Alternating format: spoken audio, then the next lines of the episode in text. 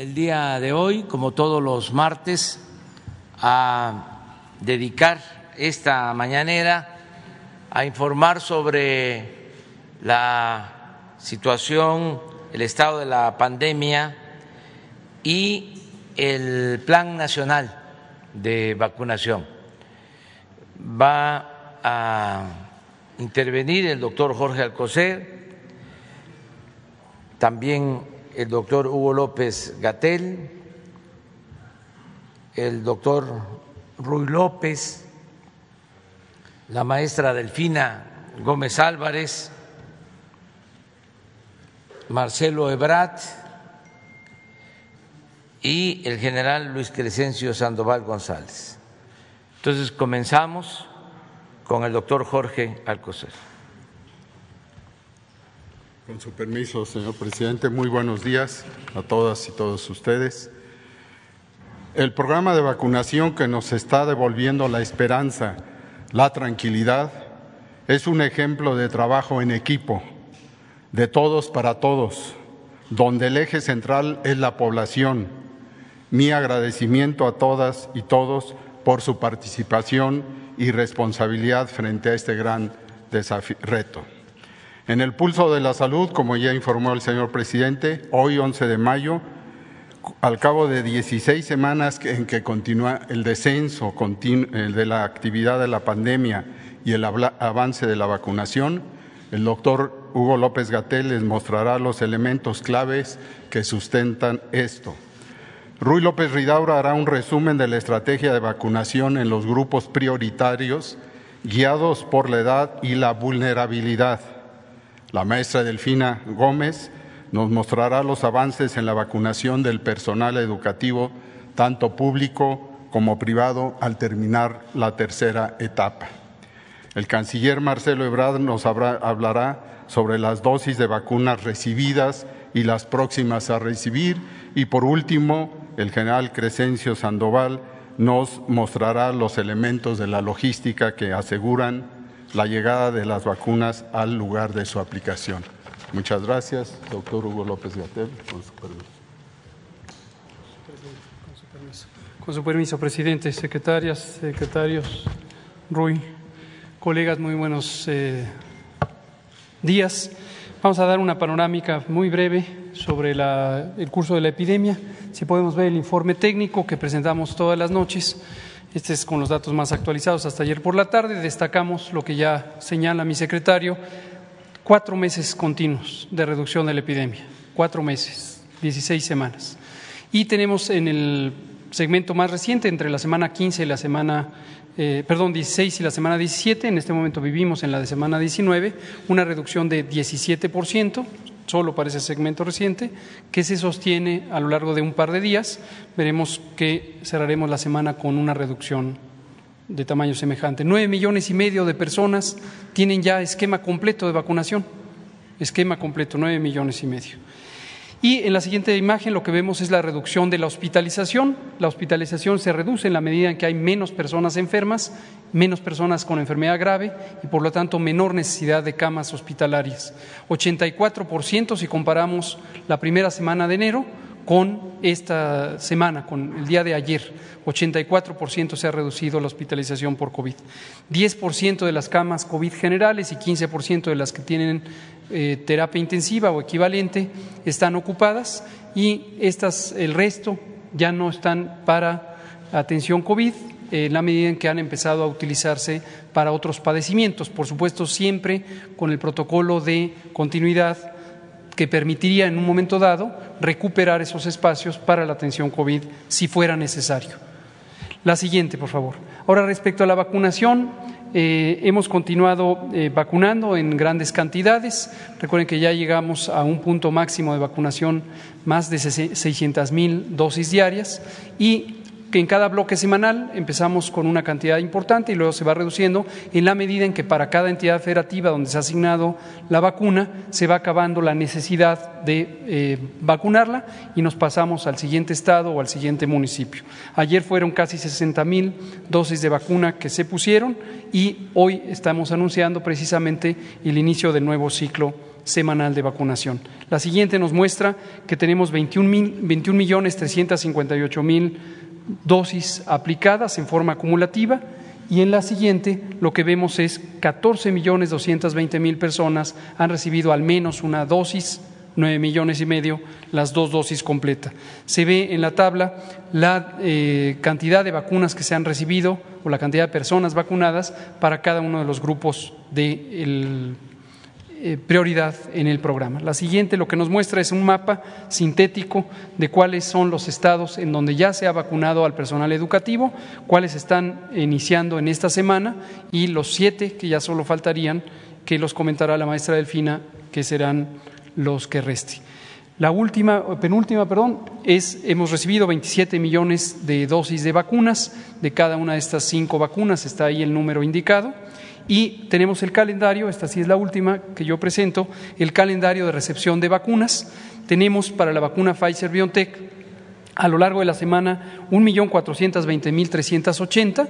Ya las estamos recibiendo de Estados Unidos. Recordarán que hubo esta transferencia de la producción en Bélgica que nos llegaba y ya pasamos a Estados Unidos. Esto nos permitirá tener cada semana una cantidad semejante, es casi de un millón y medio de dosis de vacuna todas las semanas, por lo menos de aquí hasta que termine junio, de la vacuna Pfizer.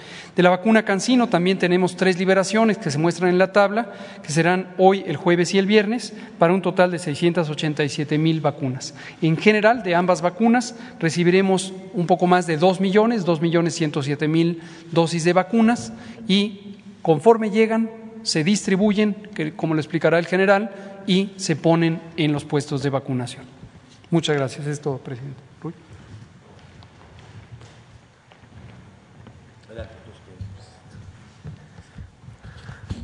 Buenos días a todas y todos. Eh, nos da un gusto, su permiso, presentar a ustedes medios de comunicación y a la población en general el inicio de una nueva grupo, un nuevo grupo de vacunación prioritaria que es el embarazo.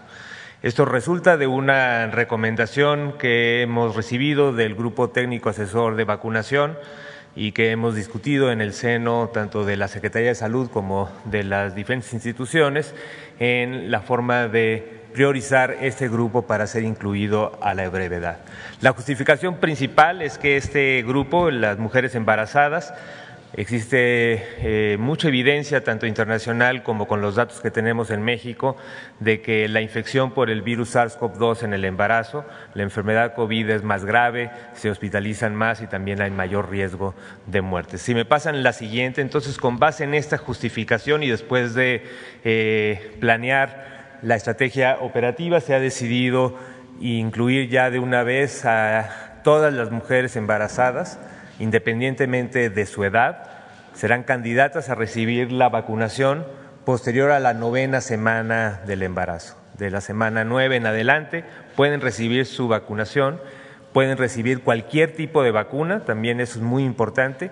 Todas las vacunas que tenemos disponibles en México son seguras y se pueden aplicar durante el embarazo y el beneficio que tiene es muy importante en la siguiente. ¿Cuáles son los siguientes pasos? Y esto principalmente para la comunicación a las personas embarazadas y a las personas interesadas ya de recibir. Lo primero, hacemos el llamado a entrar a la página vacunacovid.gov.mx que se presentó también ayer durante la conferencia vespertina, en donde además van a encontrar mucha información en general sobre vacunación y en específico sobre embarazo y encontrarán también la liga directa para el preregistro.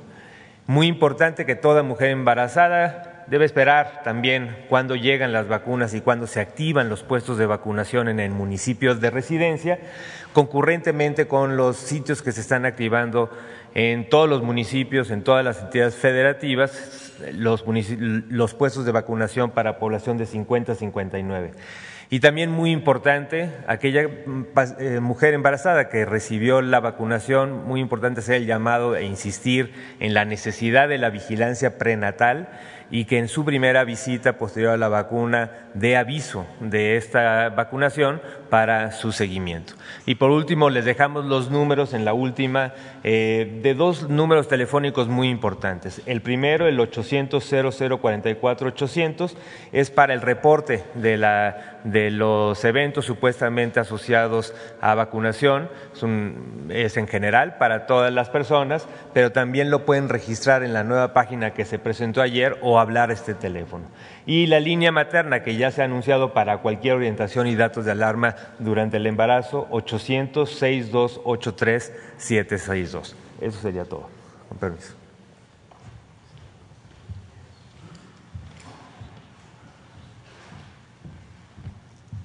Buenos días, señor presidente. Buenos días a todas y a todos ustedes.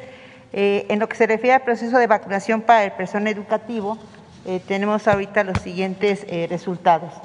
Llevamos tres etapas realizadas. En la primera etapa fueron precisamente seis estados, haciendo un total de 474.539 aplicación de vacunas. En la segunda etapa tenemos cinco estados, logrando un total de 498.470 vacunas aplicadas a los docentes, personal tanto de escuelas públicas como privadas. Y en etapa 3, eh, con seis estados teniendo y logrando una aplicación de 411.010 vacunas. Ahorita vienen efectivamente las dos últimas etapas, que con eso lograríamos el 100%, que es precisamente del 11 al 14 de mayo. Tenemos eh, Baja California Sur, Estado de México, Guerrero, Hidalgo, Sinaloa, Sonora, Tabasco y Zacatecas haciendo un total de la meta que tenemos para lograr de vacunas de 770.922 y luego la última etapa que sería precisamente del 18 al 21 de mayo, en donde estamos tomando en cuenta estados como Chihuahua, Ciudad de México, Puebla, eh, Querétaro, Quintana Roo, Tlaxcala y Yucatán, haciendo un total de 747.438, que esa es la meta. Todo esto sí lo quiero eh, hacer patente, que ha sido gracias al esfuerzo y trabajo de colaboración y de coordinación con varias instituciones, iniciando por los tres órdenes de gobierno, a quien agradezco mucho a nombre del personal eh, educativo, así como lo que es Marina, la Secretaría de Educación, la Secretaría de Seguridad, eh, Sedena y la Secretaría de Salud. Junto con ello, pues el IMSS, eh, lo que es Guardia Nacional, las brigadas Correcaminos y el ISTE. Eh, insisto, muchísimas gracias y hago señalamiento también de que alguien que ha apoyado mucho y aprovecho el medio para hacer patente mi reconocimiento son a nuestros alumnos universitarios. Muchas, muchas gracias a esos jóvenes. Eh, yo tuve oportunidad de estar en Nuevo León, en Guadalajara, y de verdad muy sorprendente el cariño y la manifestación que hacen los jóvenes hacia, hacia los maestros. Muchas gracias. Y bueno, ahí tenemos alguna muestra de precisamente del proceso y pues vamos a seguir adelante. Muchísimas gracias. Sería cuánto, señor presidente, y también nada más comento que ya están las escuelas, aquí están las formas de contacto, que seguimos con ellas. Recordemos que, precisamente Educatel está con el apoyo socioemocional. Eh, hemos tenido alrededor de más de 28 mil eh, llamadas y se ha dado atención. Agradecemos la confianza que tienen para con ello.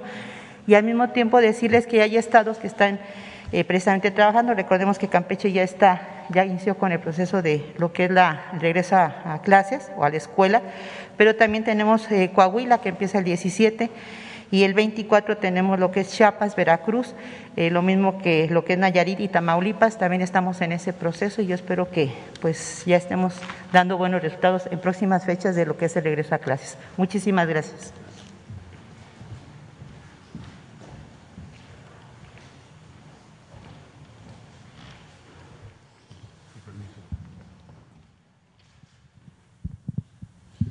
Buenos días para actualizar la estrategia para el abastecimiento. vacunación en el mundo, ¿en dónde está el proceso de vacunación? 22 países no tienen todavía, desgraciadamente, vacunas. 99 países todavía no han vacunado al 10% de su población. Y por eso la prioridad de México, además de la estrategia de abastecimiento, es corregir esto, cambiar esto, denunciar esto, promover otras circunstancias. En ese contexto, México está en el lugar número 12 en cuanto a acceso a dosis aplicadas. Y segundo lugar, en América Latina, con el mayor número de dosis adquiridas y aplicadas. Eh, México ha vacunado con al menos una dosis a un porcentaje mayor de adultos que India, Australia o Rusia. Por eso valoramos mucho también el apoyo que Rusia nos está dando. Y los contratos firmados por nuestro país al día de hoy garantizan la cobertura más amplia del total de la población mexicana. La que sigue, por favor. Muchas gracias. Bueno, la otra cosa que se ha hecho por instrucciones del presidente es abrir las opciones para el país, esa ha sido la más alta prioridad y qué bueno que lo hicimos porque con la incertidumbre que ha habido de abastecimiento, si no tuviéramos esto, pues, tendríamos una situación muy difícil. Gracias. Creo que se adelantó, ¿no? Ya me voy a apurar. El que sigue, por Ahora sí. Eh, entonces México es el país latinoamericano que tiene el mayor número de aprobaciones regulatorias para el uso de emergencia de vacunas. Y eso se ha hecho con mucho rigor por las autoridades sanitarias de México en, el, en un programa muy eh, acucioso y dirigido a aumentar las opciones que México tiene. Ese ha sido el objetivo estratégico. Eh, informarles, ayer lo decía yo, con el Fondo Ruso tuvimos el eh, acuerdo de abrir otra solicitud de autorización que es Sputnik Light, que también ya se abrió, ahora corresponderá a COFEPRIS, a las autoridades de salud, determinar su aprobación o no en los próximos días. Sería otra opción adicional. Que sigue, por favor. Bueno, estas son las vacunas que han llegado a México como resultado de toda esta estrategia. Les recuerdo que el presidente de la República habló personalmente con el presidente de Estados Unidos, con el presidente de China, con el presidente de Rusia y esto se deriva de esas acciones oportunas que se tomaron que encabeza el presidente. Entonces, esos son los números, no los repito porque ya se los dieron. Estamos en este número el día de hoy y estimamos principios de la próxima semana estar llegando a 30 millones de dosis. También comentaba yo que el hecho de que AstraZeneca ya esté produciendo y se en México envasando proceso final va a hacer que el suministro de AstraZeneca, que ha sido muy incierto y muy por debajo de lo esperado, se vuelva una variable mucho más segura para nosotros, para nosotros y para América Latina y Caribe. La que sigue, por favor. Gracias. Arribos recientes ya Sinovac, Cancino envasado en México, AstraZeneca a granel para el proceso de envasado que está llevando a cabo en Ocoyoacac, Estado de México. La que sigue, por favor. Las que vamos a tener, Pfizer, Pfizer y Pfizer, 11, 12 y 13. 15 de mayo, Sputnik, 500 mil primeras dosis. 15 de mayo, Cancino, ya llegan, estas son de China, estas 35 mil y estas son de aquí de Querétaro y estas llegan a granel para sostener el proceso de envasado. Ahí en Cancino está por autorizarse por parte de Cofepris la planta, una nueva planta de envasado en China. Lo que va a hacer es que llegue un número mayor también en las próximas semanas. La que sigue, por favor. Una nueva alternativa, Valvax, se va, ya nos han comunicado oficialmente las autoridades de China, se van a iniciar en México una vez que autorice también Cofepris estudios de fase 3. Vamos a ser el primer país más eh, fuera de China en realizar estudios de fase 3 de esta vacuna. Eh, la vacuna utiliza tecnología de ARNM, no requiere congelación. A más tardar el 30 de mayo, si lo autoriza COFEPRIS, se inicia el estudio y van a participar 6.000 personas voluntarias en México, con lo cual tendríamos, en su caso, otra opción. Eh, quiero aquí, para terminar, agradecer a la República Popular China el apoyo que nos han dado. Hasta ahora han llegado a México 38 aviones de suministros desde el inicio de la pandemia hasta el envío de la vacuna a granel de Cancino, 38 vuelos en apoyo a México. Y ahora esta vacuna se va a probar o vamos a participar en fase 3 y somos el único país fuera de China que lo va a hacer en este momento. La siguiente, por favor. ¿Listo? Y eh, bueno, aquí ya les pongo los datos. Les queremos agradecer al embajador, desde luego al presidente de China, todo el apoyo que nos han dado y que siguen dándole a México. Muchas gracias. Igualmente a los demás países que nos han respaldado. ¿Sería cuánto, señor presidente?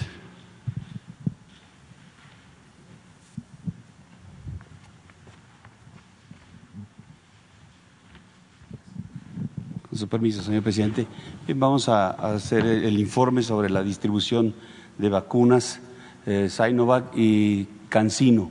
Estas vacunas eh, arribaron aquí a la Ciudad de México el 6 de mayo, el jueves, eh, con un millón de dosis, la Sinovac, y 673.650 dosis de, de Cancino que arribaron el día sábado. Estas vacunas fueron trasladadas a Birmex, donde eh, se, se lotificaron para hacer su distribución y eh, el día domingo iniciamos la distribución con un millón trescientos treinta mil setecientos treinta dosis que, eh, eh, a distribuir.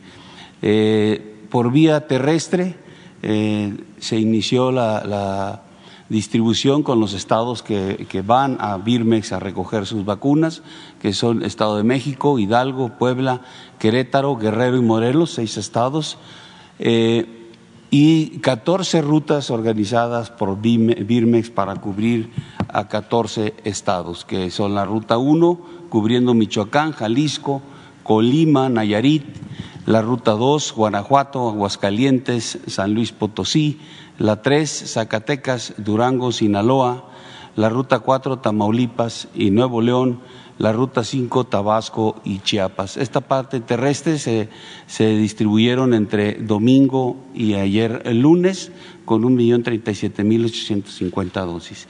La distribución vía aérea, 292.880 dosis, se llevó a cabo oh, el día domingo. Se establecieron tres rutas aéreas para proporcionar las vacunas a ocho estados. Eh, la, primera ruta cubriendo Baja California Sur, Baja California, Sonora, la ruta 2, Coahuila eh, y Chihuahua, la ruta 3, Oaxaca, Yucatán y Quintana Roo. Todas las, rutas fueron, eh, eh, se les proporcionó seguridad con este, la Armada, con el Ejército y con la Guardia Nacional. La que sigue, por favor, es un resumen de esta actividad las dosis transportadas, 1.330.730 eh, con vía terrestre, 1.037.850 y vía aérea, 292.880, cubriendo 28 estados. Eh, materializando 22 rutas eh, terrestres con la respectiva seguridad tres rutas aéreas eh, con 10 operaciones y el total de personal eh, empleado para esta actividad, 672 elementos, 66 vehículos y tres aeronaves de la Fuerza Aérea. Es todo, señor presidente.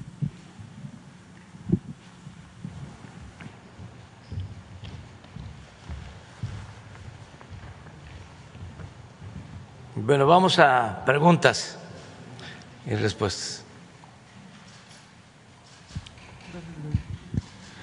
Buenos días, señor presidente. Buenos días, secretario, secretaria, subsecretario, director. Mi nombre es Diego Elías Cedillo, de Tabasco Hoy, Campeche Hoy, Quintana Roo y Diario Basta en la Ciudad de México. Buenos días a todas, a todos. Señor presidente, en atención al comentario que, que, que hizo el canciller Marcelo Ebrard y su postura para que todo el mundo cuente con las vacunas necesarias con base en lo que han presentado anteriormente la vacuna patria, ¿se tendría pensado que esta vacuna pueda tener acceso a los países, como usted lo comentó, canciller, esos 22 países que no tienen acceso? ¿Se tiene previsto que esta vacuna pueda fungir en fase 3 o en las siguientes fases que siguen para que estos países tengan acceso a ella? Eh, y si en algún momento dado México podría poner este posicionamiento ante la ONU para por lo menos empezar a garantizar de manera global este acceso a la vacuna por salvoconducto de la vacuna patria? Sería la primera. Gracias, presidente.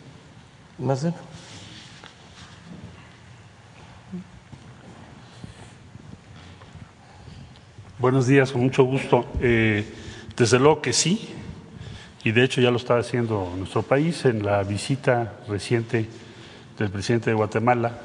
Se combinó con la directora CONACIT, que estuvo en la reunión bilateral encabezada por el presidente López Obrador y el presidente Yamatei de Guatemala.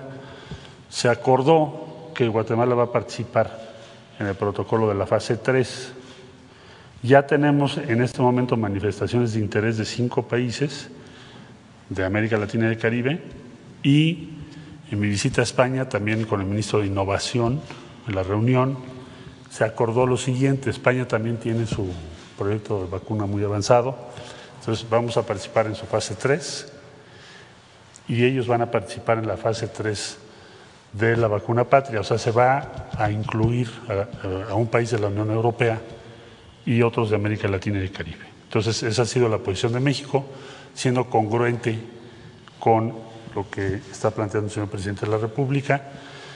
Les informo que este planteamiento el presidente directamente lo va a hacer en la Cumbre Mundial de Salud de G20, que va a tener lugar el día 21 de mayo, o sea, la próxima semana.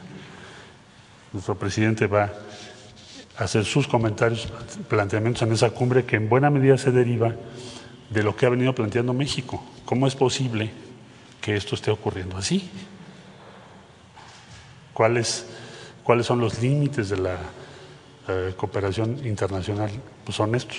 Entonces, se va a plantear ahí, pero la posición de México en síntesis ha sido congruente en cuanto a compartir y participar con otros países para aumentar las posibilidades, las opciones y la producción de vacunas.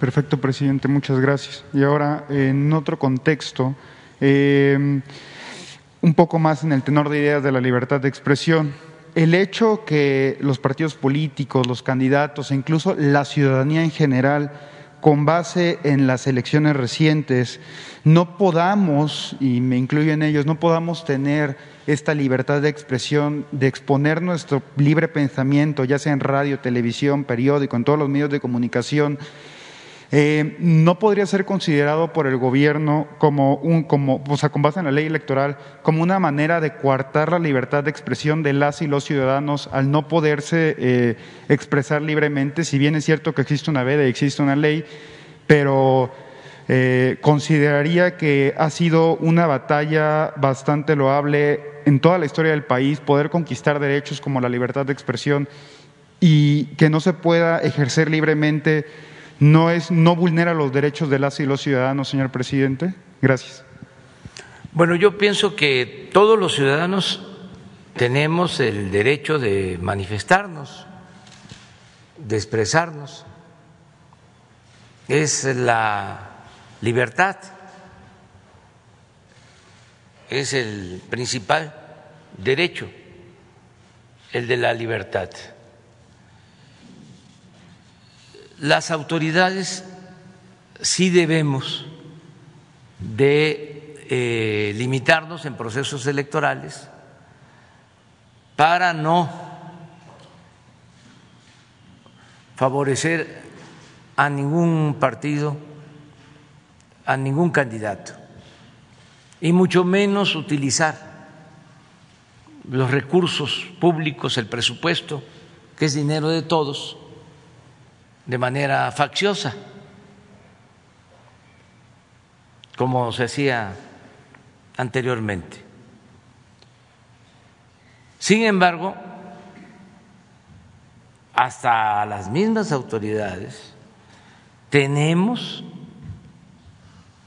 el derecho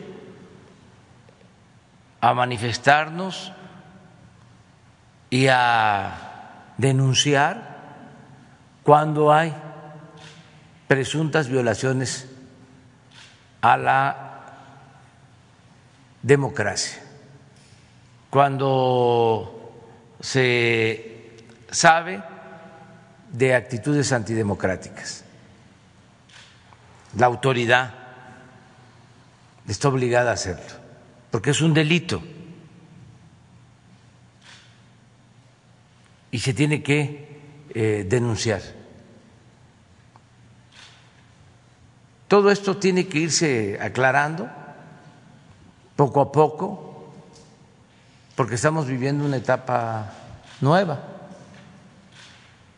Antes este tema no se abordaba más que desde la oposición, que siempre se eh, demandaba que hubiera equidad, piso parejo, que no se utilizara el presupuesto, que no se eh, enviar a los estados a funcionarios del gobierno federal, como se hacía en el fraude del 2006, los secretarios del gobierno federal, del gobierno del presidente Fox, tenían a su cargo estados para favorecer a Felipe Calderón.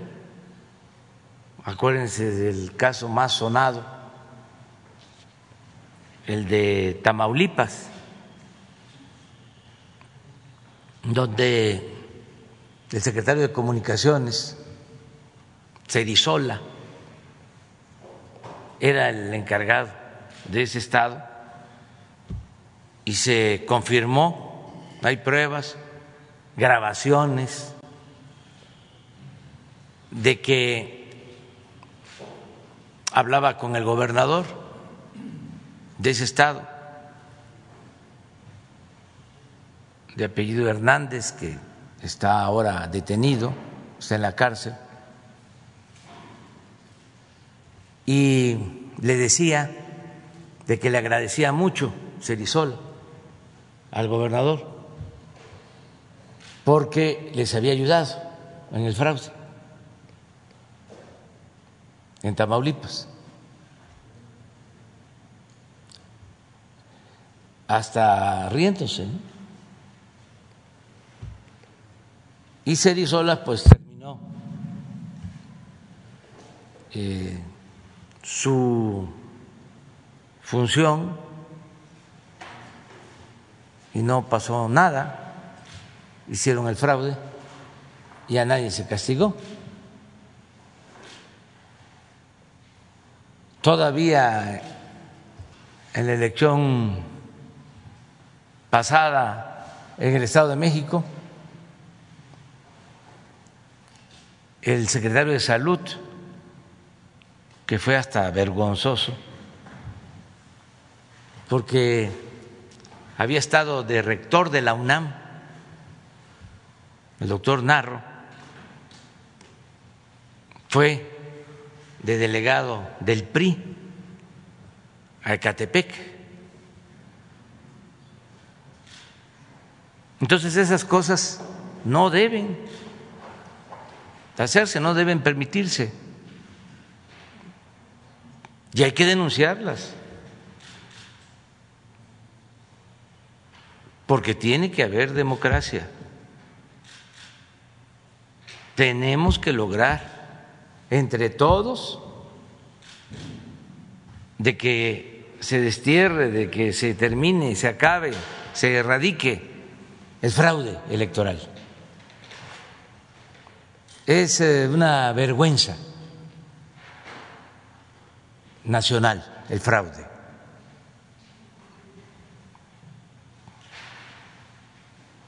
Por siglos México eh, padeció de esa rémora y debemos de desterrar el fraude electoral. Tiene que haber democracia, porque la falta de democracia fue lo que nos llevó a la decadencia si lo analizamos bien,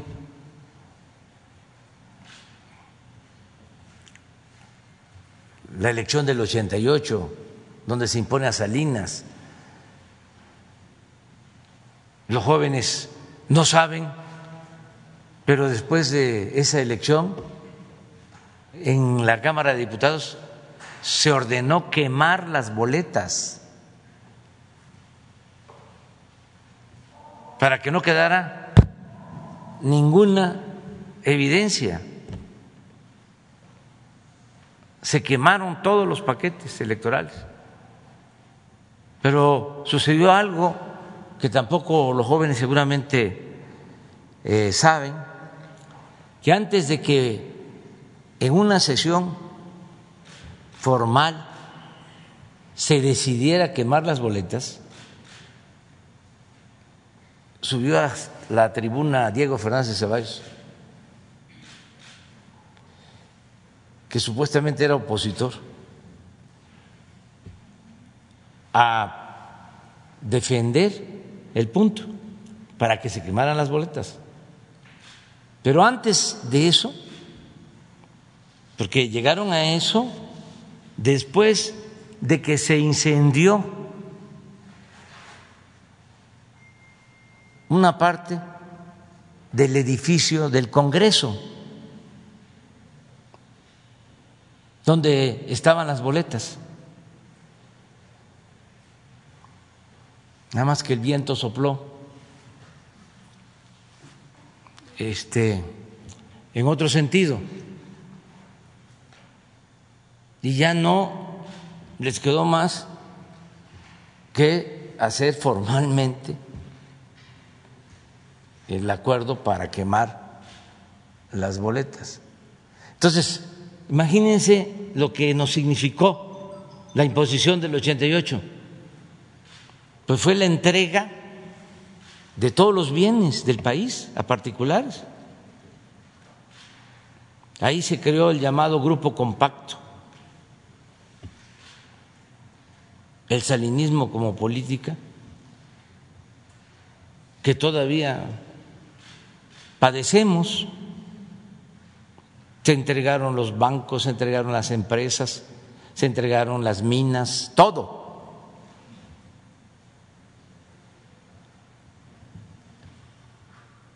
Ahí, en ese sexenio, se dio la mayor desigualdad económica y social en México. Un país donde siempre ha habido desigualdad. En ese sexenio eh, fue donde se presentó la desigualdad como eh, un monstruo Por eso Salinas es el padre de la desigualdad moderna. Luego, el fraude del 2006. Nada más pensemos, terminando el fraude, la primera decisión es declarar la guerra a la delincuencia organizada. Fue pegarle un balazo a lo tonto al avispero. No había un diagnóstico, no había una estrategia. Era para ganar legitimidad, lo que no se había logrado en las urnas, con votos con democracia se buscaba ganar con actos espectaculares y también quedando bien con gobiernos extranjeros, buscando quedar bien con gobiernos extranjeros. Entonces, el fraude nos ha dañado muchísimo. Por eso no debemos de permitirlo y denunciar y que la gente esté pendiente y que si hay camiones, trailers transportando despensas, que se denuncie ni que si hay mapaches electorales entregando dinero a cambio de votos, lo mismo si se están utilizando bienes del gobierno, que son bienes del pueblo, vehículos, desde luego programas sociales, que se denuncie, sea quien sea, que no hay impunidad. Ayer los eh, voceros del conservadurismo se rasgaban las vestiduras porque la Fiscalía eh, abrió una investigación en contra de dos candidatos al gobierno de Nuevo León.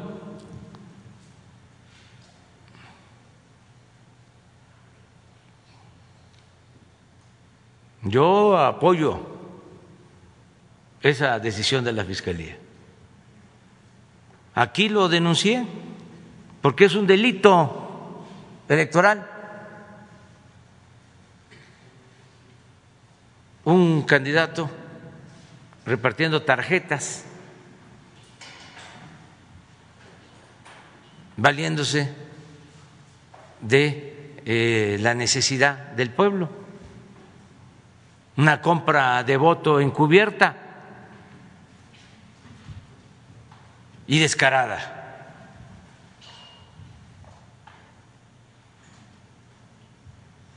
Que investigue la Fiscalía y que se aplique la ley. Es delito grave el fraude electoral.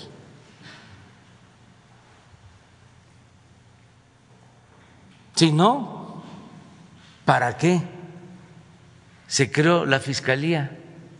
electoral. ¿Para qué se reformó la Constitución? Si va a seguir lo mismo. No, aunque se enojen los conservadores, hipócritas.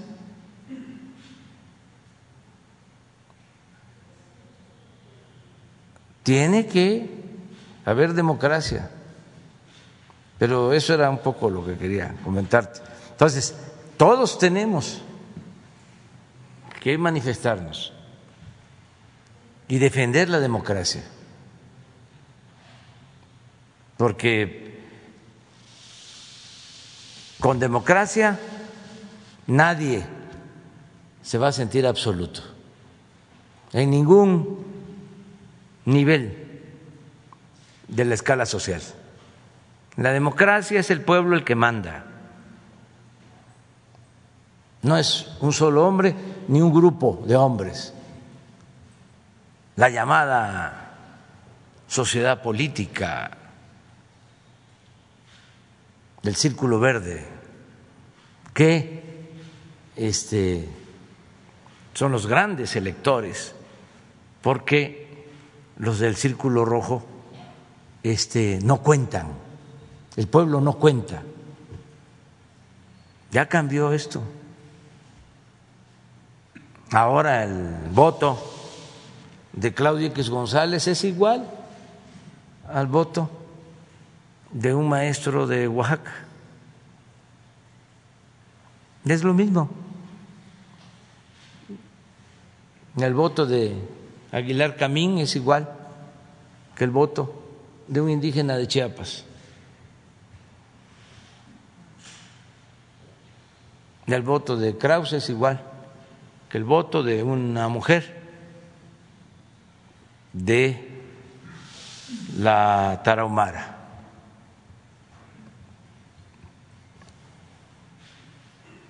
Es igualdad. Entonces son los cambios que se requieren para que el país salga adelante y vamos bien, vamos bastante bien. Adelante. Gracias, presidente. Buenos días. Justo hablando de estas denuncias, de, las bueno, estas investigaciones de la Fiscalía, preguntarle si usted, usted se enteró por la unidad de inteligencia, eh, se dice que presentó una denuncia a la unidad de inteligencia, ¿qué fue lo que encontró en contra del candidato de Movimiento Ciudadano también, porque hay otra investigación en su contra? Pues si fue la unidad de inteligencia la que presentó la denuncia, este, pues es a partir de pruebas de información. ¿A usted le reportó algo, Santiago Nieto? Eh, me reporta y la indicación que tiene es de que todo lo que pueda significar un delito lo tiene que eh, enviar a la Fiscalía. Todo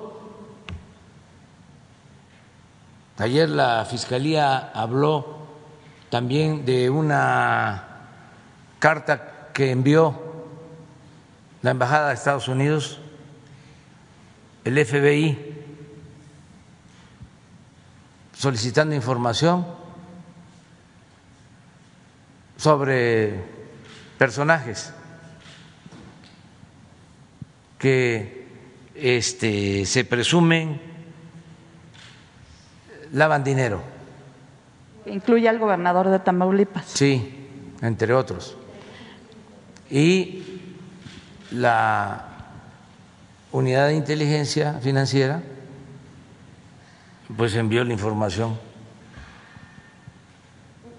a la fiscalía o es la información que están pidiendo eh, los de la Embajada de Estados Unidos. El Departamento de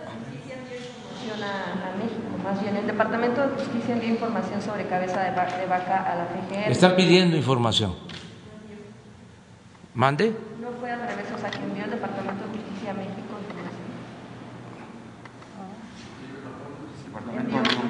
información. envió información, pero están solicitando también información a la unidad de inteligencia financiera. Y este para, también, también para los este, adversarios ¿no? conservadores. Si nosotros nos quedamos callados y salen estos asuntos en Estados Unidos, ¿qué se dice? De que aquí no hay justicia. ¿No nos acusan de eso?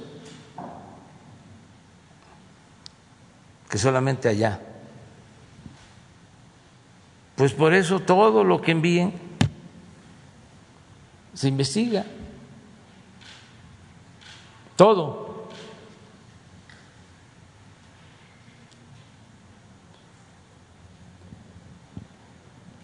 Presidente, como usted presentó hace unos días las tarjetas rosas de, Adrián de la Garza, eh, hay algunos partidos que lo acusan ahora de, que usted tuvo que ver en esta denuncia. Pero ¿cómo no voy a tener que ver?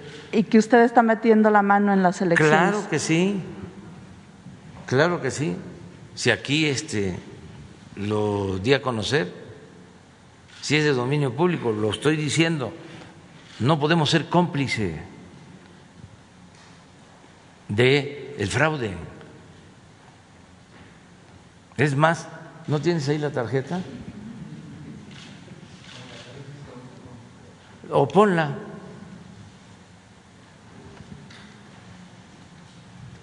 Fueron dos días. El primero pensé.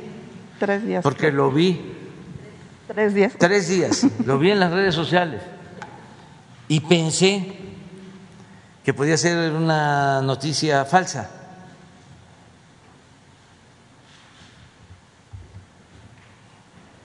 Y luego ya se comprobó de que es real.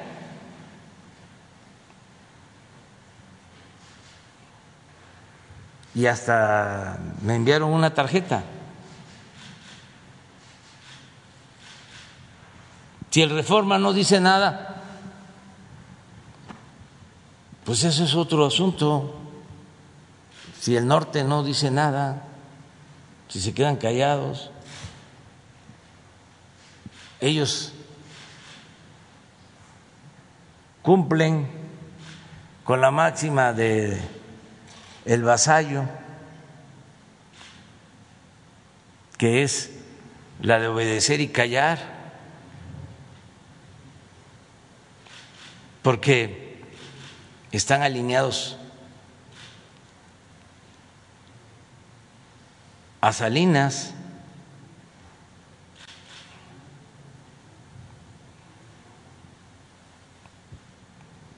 Pero yo siempre digo lo que pienso. Y esto lo tenemos que hacer todos, los ciudadanos, en los municipios, en las regiones, en los estados. Ahora vamos a confirmar porque me dijeron que un acto en Sinaloa de un candidato, dos secretarios del gobierno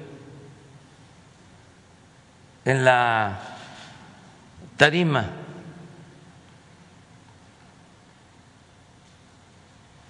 en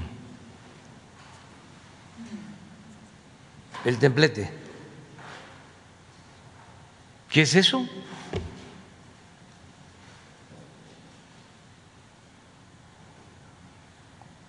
Y sea quien sea, fue muy doloroso lo que acaba de pasar en Nochistlán, en Oaxaca donde desaparece una luchadora social, se abre la investigación y un eh, participante como testigo protegido da a conocer que la habían asesinado y que la orden había salido presuntamente, supuestamente, de la presidenta municipal del partido Morena.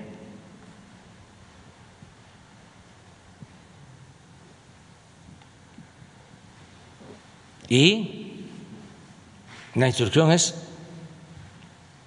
sea quien sea, no llegamos aquí para eternizar la corrupción y la impunidad.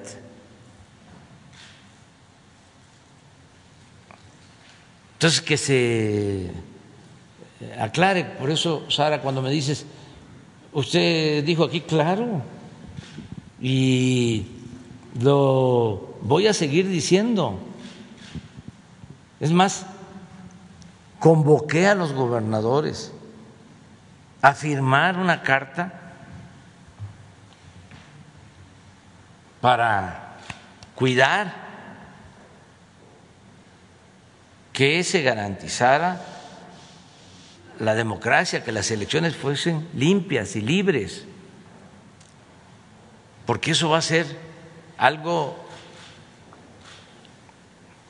excepcional, inédito en la historia de México. No ha habido democracia. Eso también para los jóvenes. Ya lo hemos hablado así, en un repaso breve. Tres siglos de dominación colonial, que dominaban virreyes que nombraban desde España. Luego se logra la independencia política,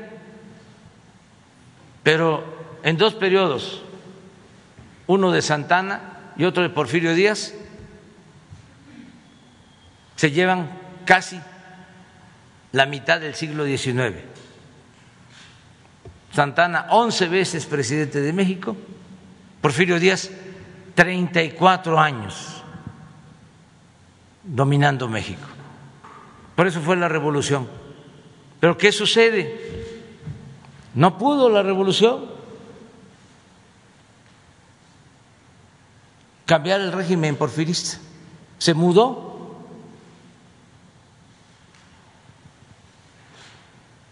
Y vaya que la revolución fue un movimiento profundo, pues no pudo.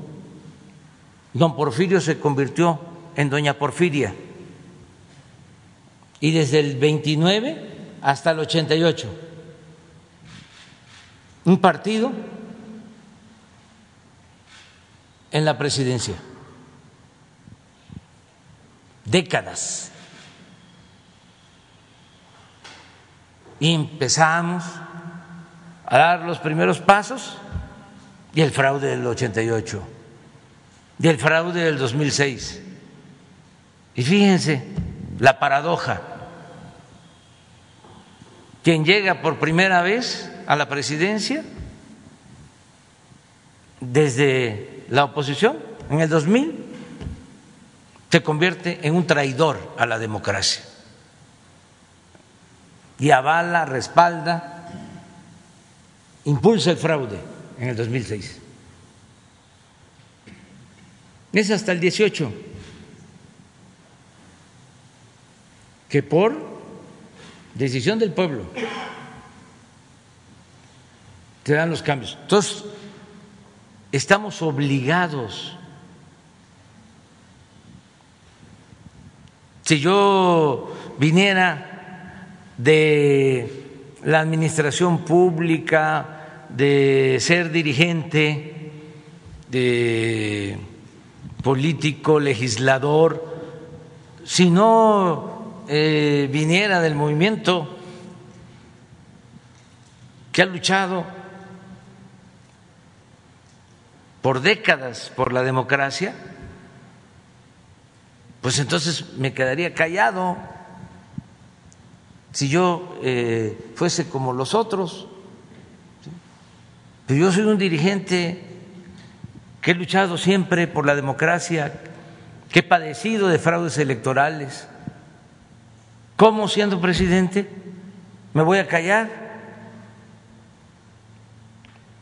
Y voy a ser cómplice del fraude. De ninguna manera. Y todos los ciudadanos tenemos que ayudar para dejar a nuestros hijos, a nuestros nietos, un sistema auténticamente democrático, establecer el hábito de la democracia, el respeto a la voluntad popular, el respeto a las decisiones del pueblo, el respeto a la opinión de la mayoría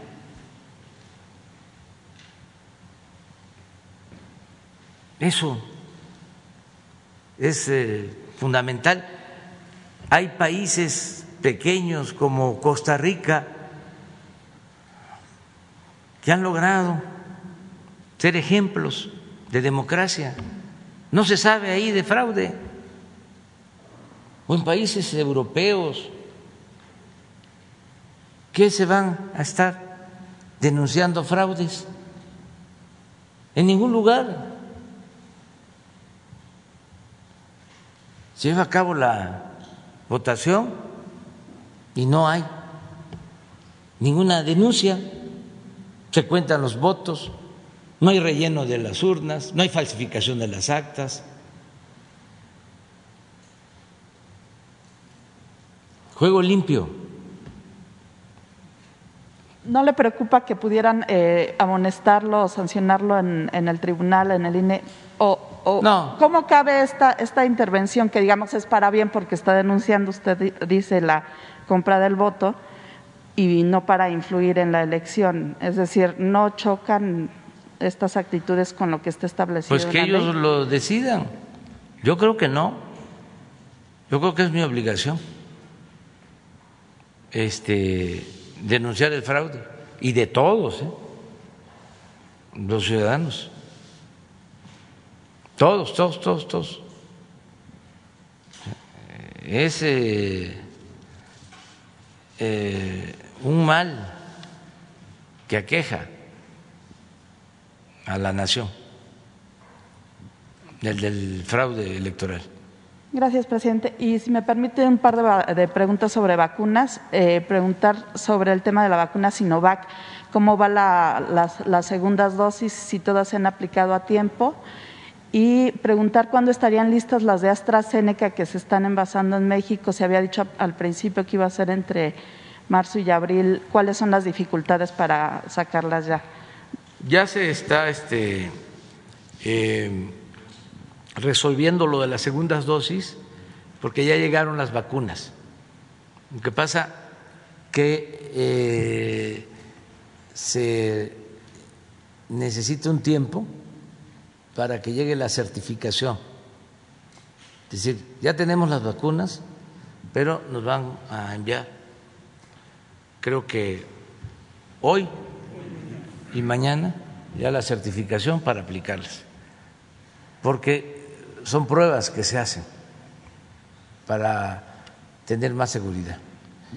Y eh, lo de AstraZeneca, ya eh, la planta está produciendo vacunas.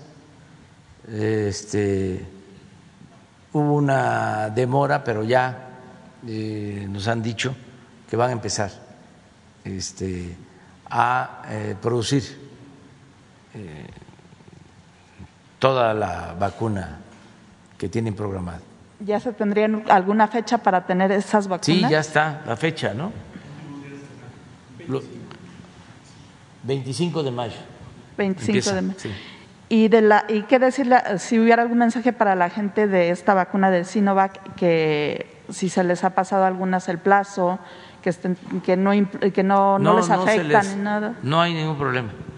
No hay problema, este, está a tiempo. No existe este, ningún problema.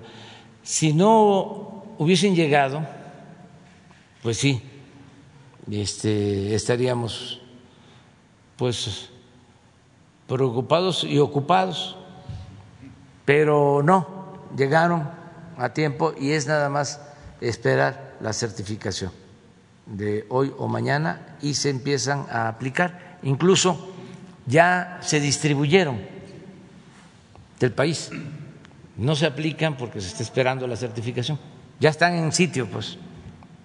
Eso es lo que podemos decirle a la gente.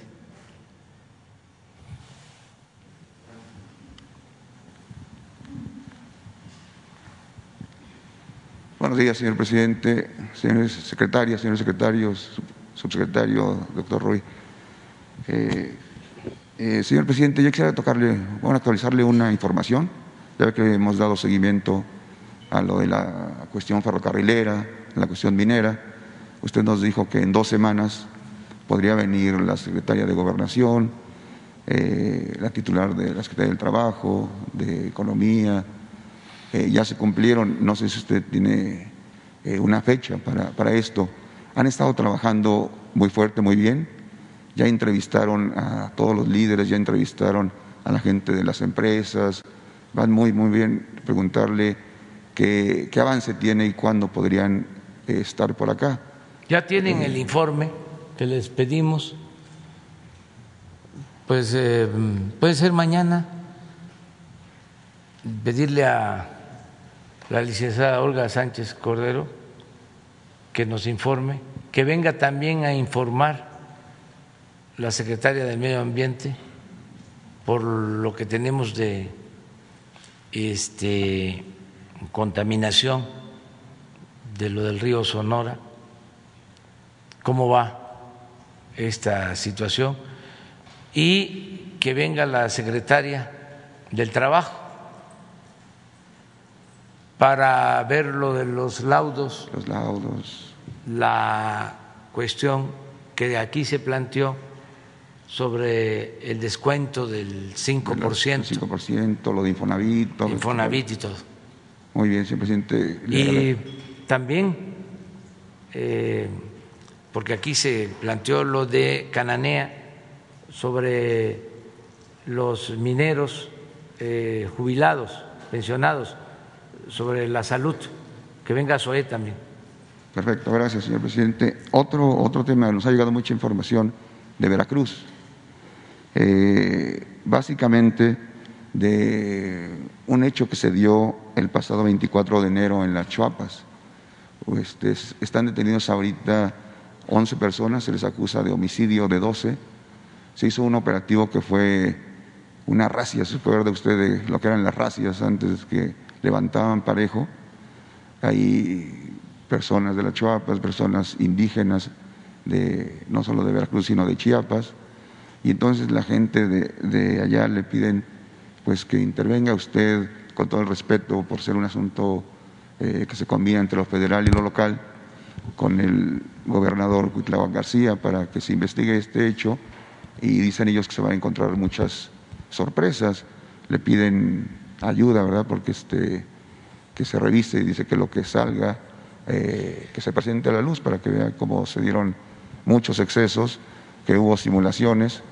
Nos decían que así como presentó el caso de la ciudadana francesa Florence Cassés Crepian, que aquí van a encontrar también muchas cosas. Y, de paso, pues le, le preguntan que si en este ambiente tan turbulento donde pues los jueces, como en el caso del juez Gómez Fierro, que también ya volvió a, irse ahora contra la ley de hidrocarburos, que si, va, si se va a vigilar los perfiles de todos aquellos jefes policíacos, secretarios de seguridad pública locales, eh, en el ánimo de que no se apoderen en estos cambios que va a haber de estos puestos que son claves.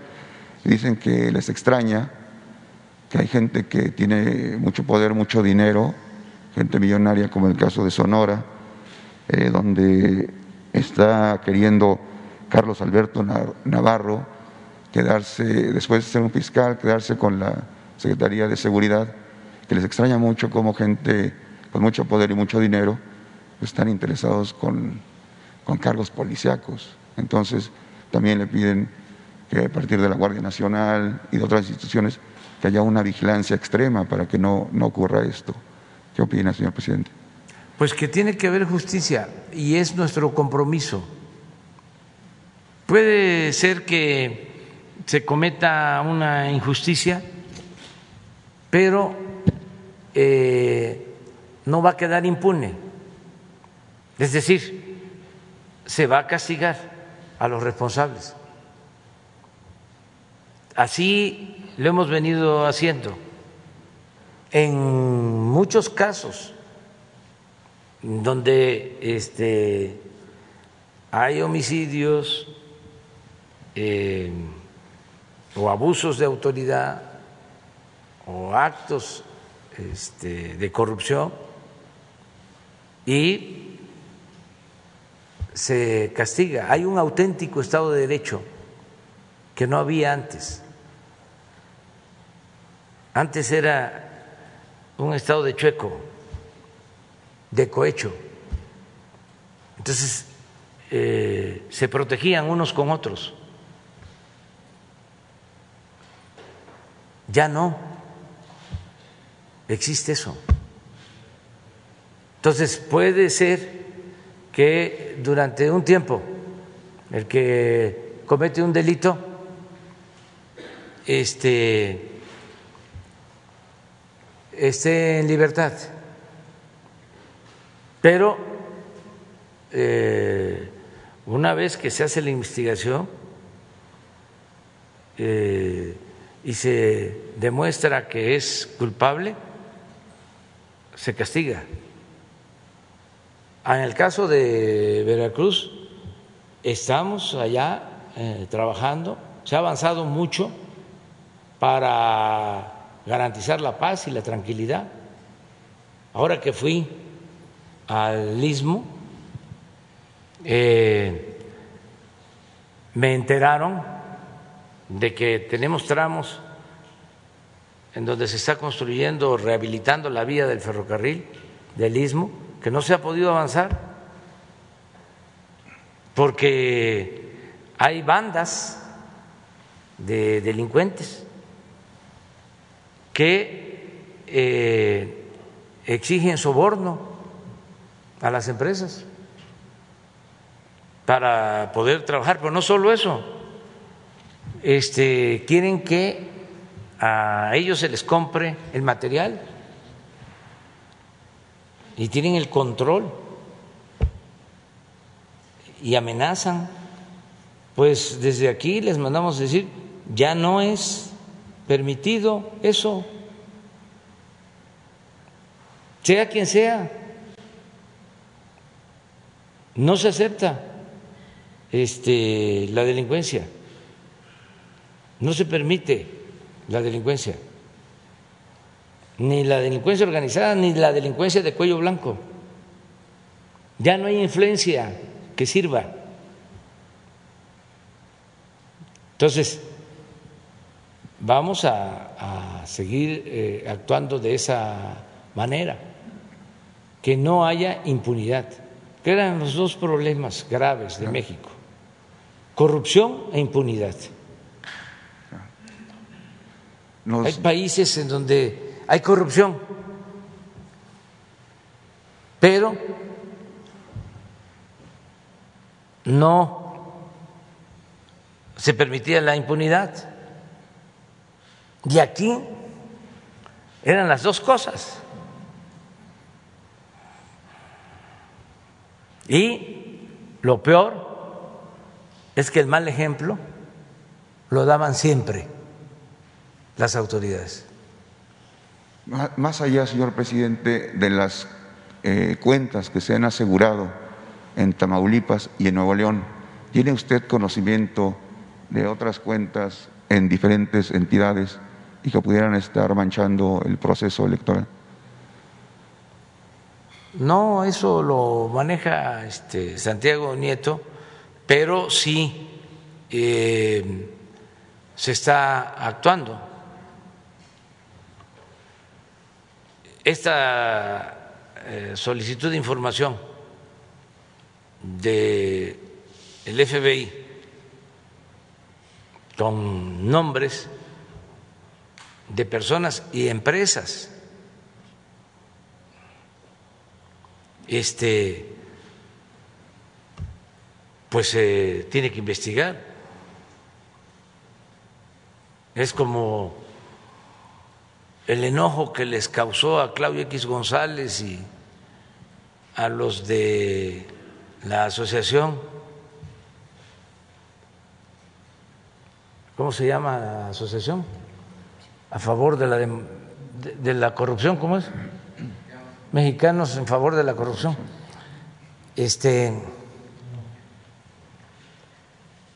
enojadísimos, porque en el Consejo de Administración están intelectuales, el Consejo Consultivo, Aguilar Camín, ¿quiénes más?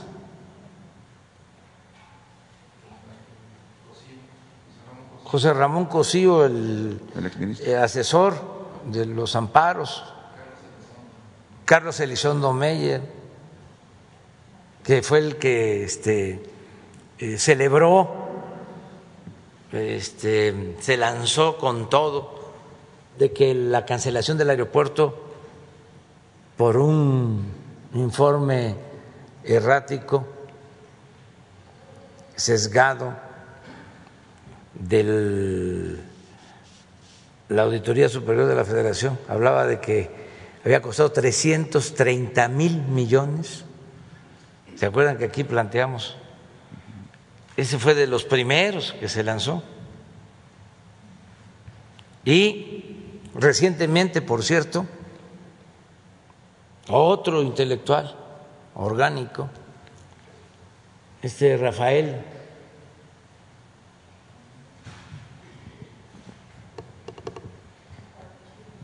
Ricardo, ¿qué? Ricardo Rafael, este, vuelven a filtrar desde de la, supuestamente, ¿no? De la eh, Auditoría Superior de la Federación, que se confirmaban que eran 330 mil millones. Sale el secretario de Hacienda nuestro, Arturo Herrera, a decir, no, son 130 mil millones de pesos. La tercera parte. Y este intelectual se lanza con todo, miente. Y ya sale el auditor de la federación pues a decir lo que es. Sacan el dictamen, pero bueno, estos intelectuales eh, pues vivían a la sombra, al amparo del poder público y simulaban, ese era su trabajo, de que combatían la corrupción. Por eso les daban contratos en el gobierno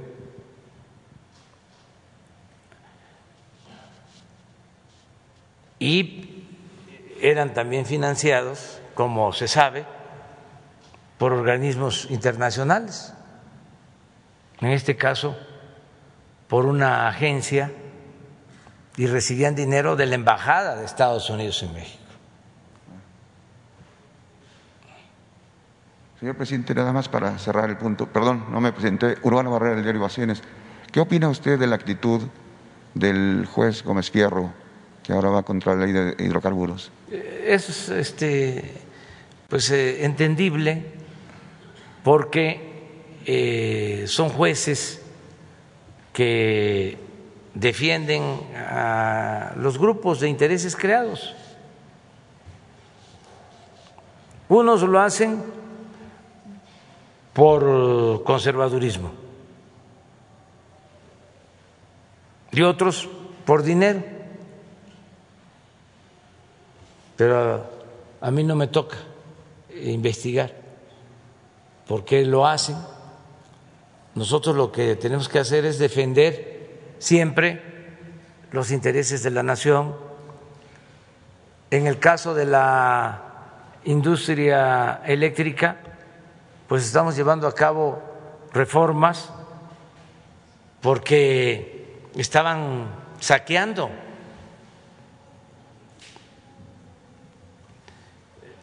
Les eh, comento de nuevo el caso de Iberdrola una empresa que le vende energía eléctrica a la Comisión Federal de Electricidad, empieza el proceso de privatización de la industria eléctrica, engañan al pueblo de que nos íbamos a quedar sin luz y que había que abrir el mercado para que participaran inversionistas extranjeros. Esto desde Salinas. Violan la Constitución y empiezan a dar permisos para que particulares generen energía eléctrica con contratos para que la Comisión Federal de Electricidad les compre la energía eléctrica a precios elevadísimos, con subsidio este plan va acompañado de ir cerrando las plantas de la Comisión Federal de Electricidad,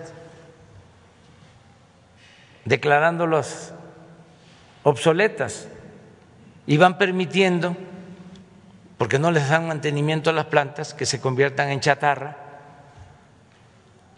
y de repente viene la gran eh, excusa producir energías limpias para enfrentar el problema del cambio climático. Entonces, todas las plantas de la Comisión Federal de combustóleo, de carbón, todas cerradas, y se les deja el mercado a los particulares que producen energía con gas, algo de energía eólica, energía que se produce con viento, algo muy poco de energía solar, pero todo esto como simulación para obtener los contratos. Entonces, las inversiones para construir las termoeléctricas se otorgan con dinero de la banca de desarrollo. Los bancos públicos, Nacional Financiera, son negocios redondos. Entonces, Iberdrola tiene créditos con Nacional Financiera. No es de que se abrió el mercado y que trajeron inversión. Fue el mismo dinero de la nación. Por eso se llevan a la secretaria de Energía como empleada de Iberdrola. Felipe Calderón, miembro del Consejo de Administración de Iberdrola.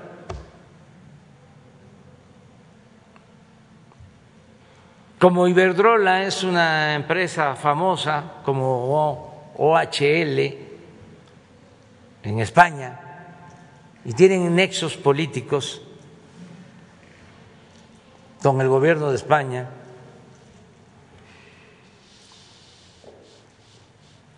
tienen también el apoyo de los periódicos de España, como El País, que es un periódico en apariencia progresista, pero en realidad es un boletín de las empresas españolas en México y en el mundo. Es un periódico conservador que está este, a favor de quien garantice prebendas y jugosos negocios a las empresas españolas. Pero eso no solo en México, hasta en España. Ellos pueden estar con el PSOE o pueden estar con el Partido Popular. Recuerdo que cuando, esto es para los jóvenes, estaban por llegar unas elecciones en España, víspera de unas elecciones en España, estaba compitiendo Zapatero por primera vez por el PSOE y por primera vez, ya lo había intentado, por el Partido Popular, Jesús, ¿cómo se llama el que estuvo después de dar Rajoy, Rajoy. Me toca estar Rajoy y Zapatero. Era yo jefe de gobierno y me toca recibir a un directivo más alto del, país. Y le pregunto que si, este, qué iba a pasar en España, que si quién iba a ganar. Y me dice, pues, va a ganar este, pero con satisfacción, ¿no? Sin mortificarse. Y se va a ganar este Rajoy del Partido Popular. Pero no hay problema con él. Es una gente moderada, este nos entendemos bien. Eso no se olvida. ¿Qué pasó? Tiene un accidente, no más que nada un bombazo, creo que una semana antes de esa elección, y sí, estaba Zapatero abajo, diez días antes, porque eh, salieron a mentir, o en vez de decir lo que había sucedido, creo que le echaron la culpa a ETA, algo así, y, este, y la gente se dio cuenta, ¿no? de que les estaban mintiendo. Y de castigo cambian este, su opinión y su voto y gana Zapatero. Pero no se me va a olvidar eso porque este, estoy hablando de hace pues 15 años, 18 años, entonces, cada vez que sale un artículo del país en contra nuestra, pues ya sé de lo que se trata. Recuerdo que cuando este le dan el triunfo a Peña, inmediatamente, ¿no? Porque muy oportunistas eh, hacen un editorial en contra mía, los del país.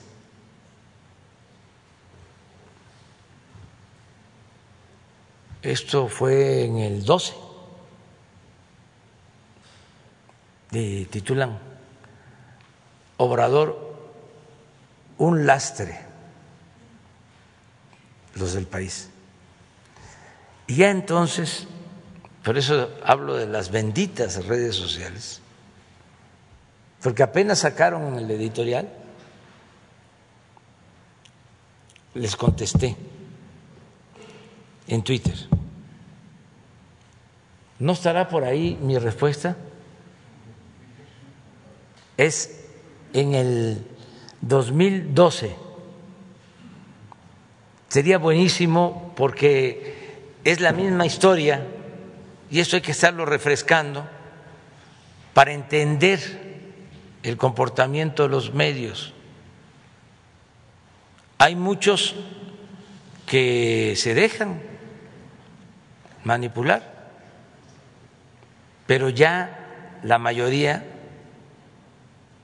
o hay personas que por su conservadurismo este, creen todo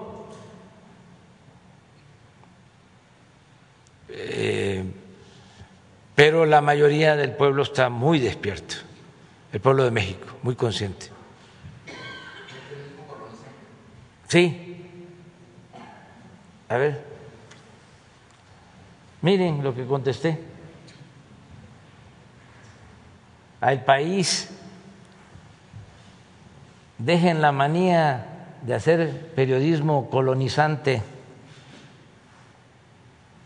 hagan autocrítica por su responsabilidad en el desastre de España. ¿De cuándo es eso? de 15 de julio del 2012. Es la respuesta a ese editorial.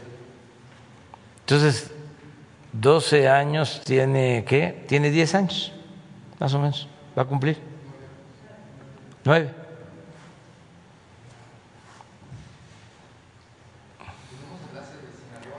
A ver, vamos a los enlaces. Sí, permíteme.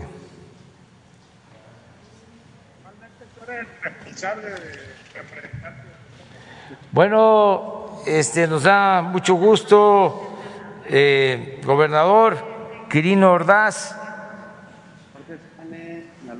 Presidente, muchísimas gracias. Es un gran día aquí en Sinaloa. Estamos muy contentos por el inicio del proceso de vacunación para más de 80 mil docentes aquí en Sinaloa.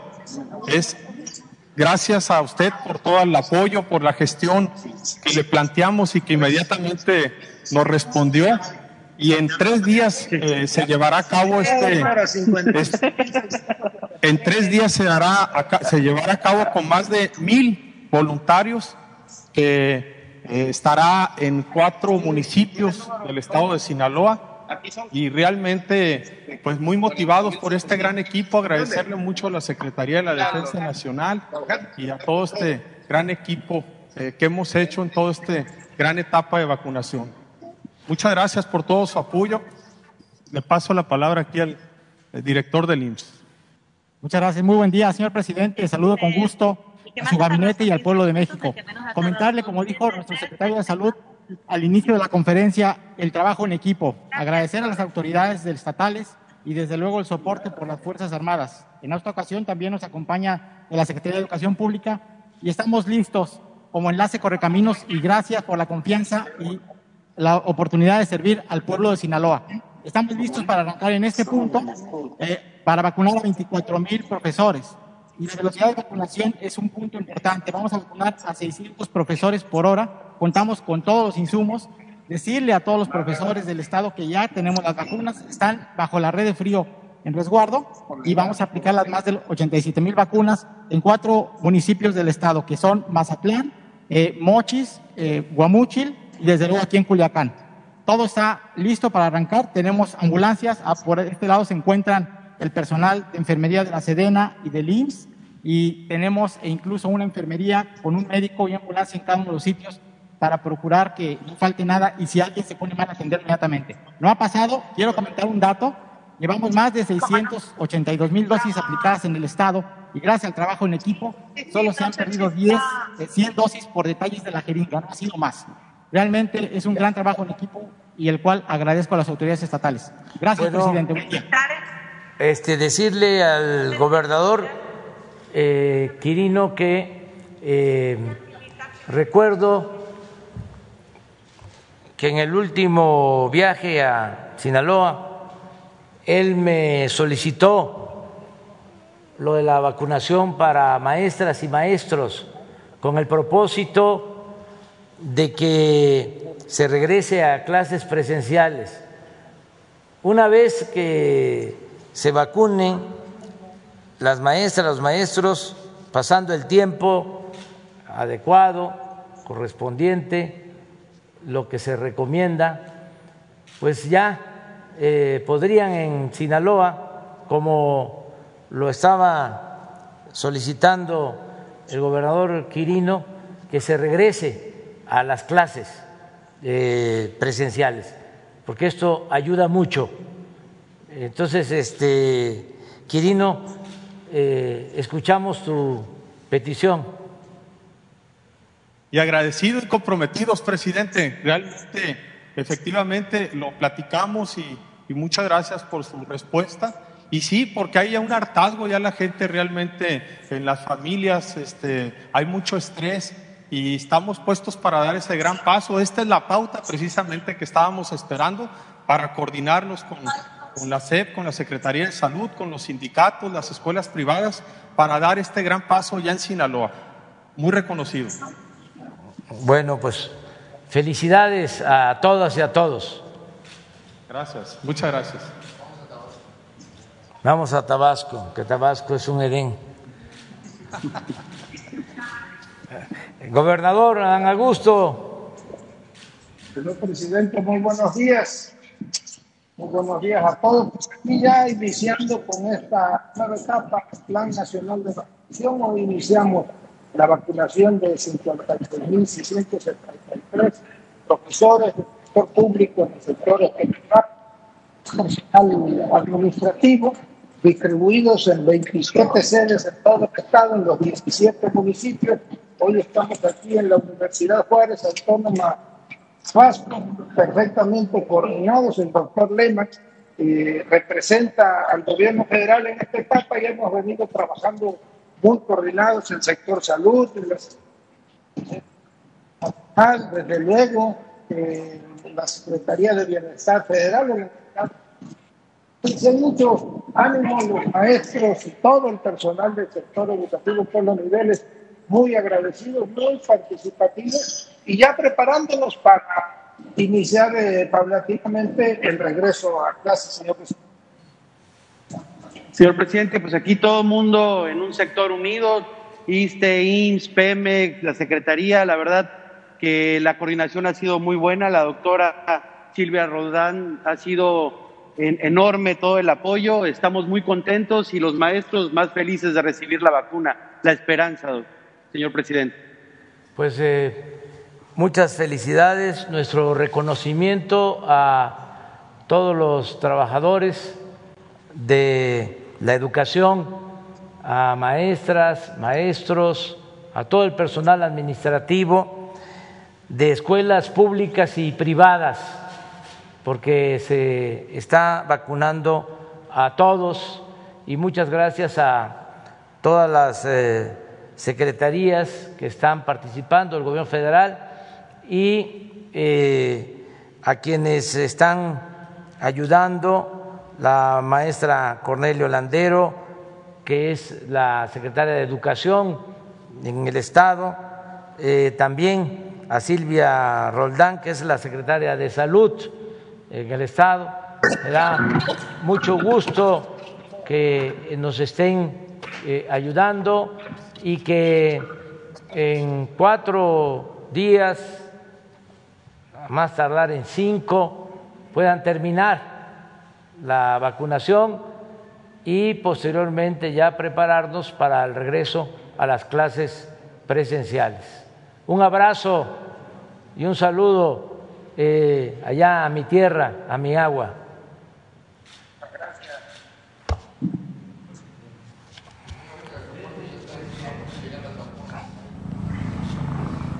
Están llegando vacunas y está el doctor Pedro Centeno Santaella, que es el director general de Birmex en el aeropuerto de la ciudad. ¿Qué nos puedes decir, Pedro? Gracias, señor presidente. Buenos días, tenga usted y los compañeros. Estamos efectivamente aquí en el aeropuerto de la Ciudad de México y el día de hoy recibimos 585 mil dosis de Pfizer. Con esto este laboratorio ha hecho llegar a nuestro país 11 millones 245 mil 65 dosis, que representa el 40% del total que ha llegado al país. Estamos hablando de que ya tenemos en México, señor presidente, 27 millones 678 mil 685 vacunas es el vuelo 60 y es el embarque 46. Y estas vacunas vienen de Michigan, Estados Unidos, señor presidente. ¿Está por llegar el vuelo? Así es, señor, estamos aquí ya atentos para que eh, llegando que llegue el vuelo. Muy bien, este Pedro. Este, muchas gracias por todo lo que se está haciendo y eh, informar que ya eh, Pfizer ya eh, empezó a enviar vacunas de Estados Unidos, que antes eh, venían las vacunas de Pfizer de Europa, ahora ya este, están enviando vacunas de Estados Unidos. También aprovechar para informarles que en la plática que sostuvimos con la vicepresidenta de Estados Unidos, Kamala Harris, le em, solicitamos el que se pudieran eh, prestar, que pudieran adelantarnos eh, vacunas de AstraZeneca que ellos no han autorizado para ser aplicadas en Estados Unidos que tienen una cantidad considerable. La respuesta de la eh, vicepresidenta eh, fue, em, diría, eh, favorable y muy responsable, porque nos dijo que están ellos en la mejor disposición de entregar a países que no tienen vacunas lo que se ha acumulado de la vacuna AstraZeneca, pero que antes de hacer esos envíos se están practicando o llevando a cabo pruebas a la vacuna, porque no quieren eh, mandar, no quieren enviar algo que eh, no eh, esté en buen estado, que no sean vacunas caducas, sino que sean vacunas efectivas. Realmente nos gustó mucho esa respuesta de la vicepresidenta y no se descarta que lleguen también eh, esas vacunas porque están en ese proceso de revisión sobre la calidad, sobre la eficacia y eh, es posible que nos liberen más vacunas. Con esto eh, podríamos desde finales de este mes tener prácticamente vacunados a todos los adultos mayores de 50 años. Sí, tenemos este envío eh, adicional y sería muy favorable, porque no olvidemos que se tomó la decisión de empezar a vacunar a los adultos mayores para reducir el número de fallecimientos. Y ya hay estudios que se están realizando en el mundo. Vi unas proyecciones sobre Israel de cómo al aumentar el número de vacunas aplicadas, se reduce eh, significativamente el número de eh, fallecidos, de muertes. Eh, en Estados Unidos hay algo parecido por la vacunación y aquí ya hay resultados de que todo el personal de salud de hospitales COVID que fue vacunado eh, tiene toda la protección y eh, ha disminuido considerablemente eh, el número de pérdidas de vidas humanas. Entonces, la vacuna es la gran protección y se va a seguir llevando a cabo el programa, el plan de vacunación. Muy bien, a ver, Tapico. del porvenir. ¿Qué dice este qué dicen los del porvenir? Cada día más rico. Sí, es pero no te sabes tú cómo es. Aquí sí está mejor que enfrente. Sí, es que enfrente del porvenir es un restaurante en Tampico. Y enfrente del porvenir hay un panteón. ¿Dónde estuvieron? Y entonces este hay un letrero que dice aquí se está mejor que enfrente pero los de enfrente Aquí están los que estuvieron enfrente. Sí, en Panteón, En el aquí están los que estuvieron allá enfrente.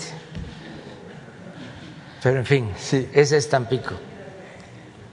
Bienvenido. Bueno, pues muchos buenos días, gracias. Buenos días a todos. Tampico geográficamente se encuentra prácticamente a la mitad del Golfo de México y ahora el agua del Golfo de México está invadiendo el sistema lagunario del río Tamesí que abastece de agua dulce el norte de Veracruz y el sur de Tamaulipas. El motivo, porque el dique El Camalote colapsó, tiene fracturas y afectaciones a causa del nulo mantenimiento durante casi siete décadas. Antes de la sequía se denunció que se estaba fugando el agua dulce.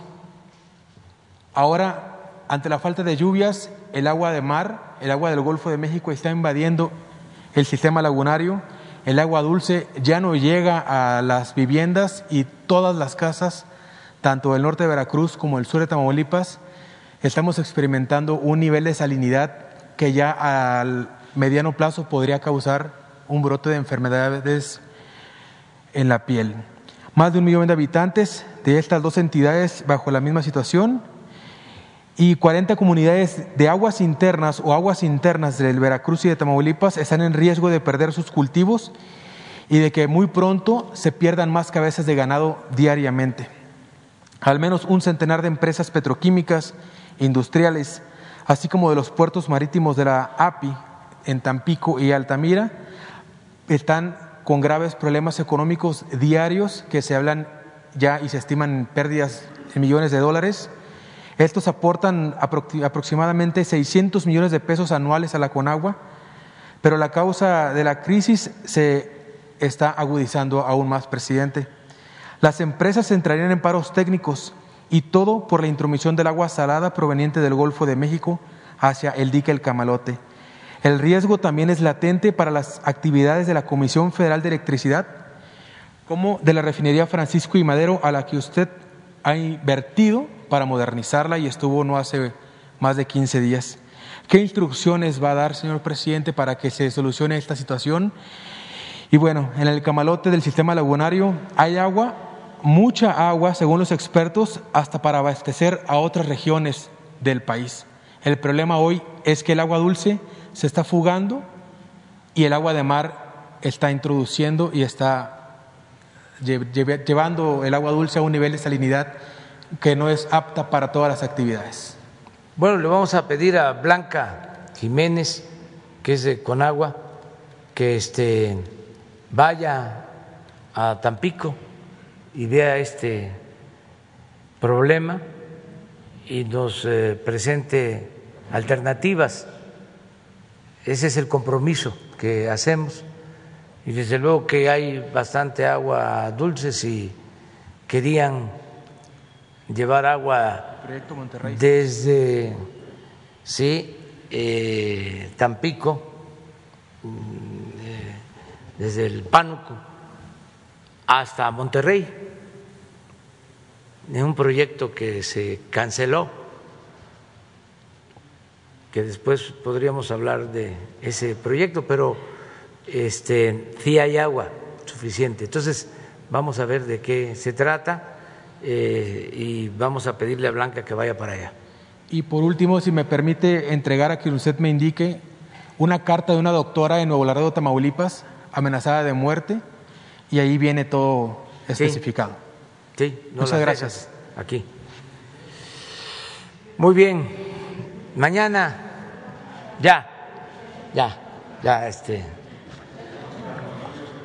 Es la hora del, del café con leche, chopeadito, ¿eh?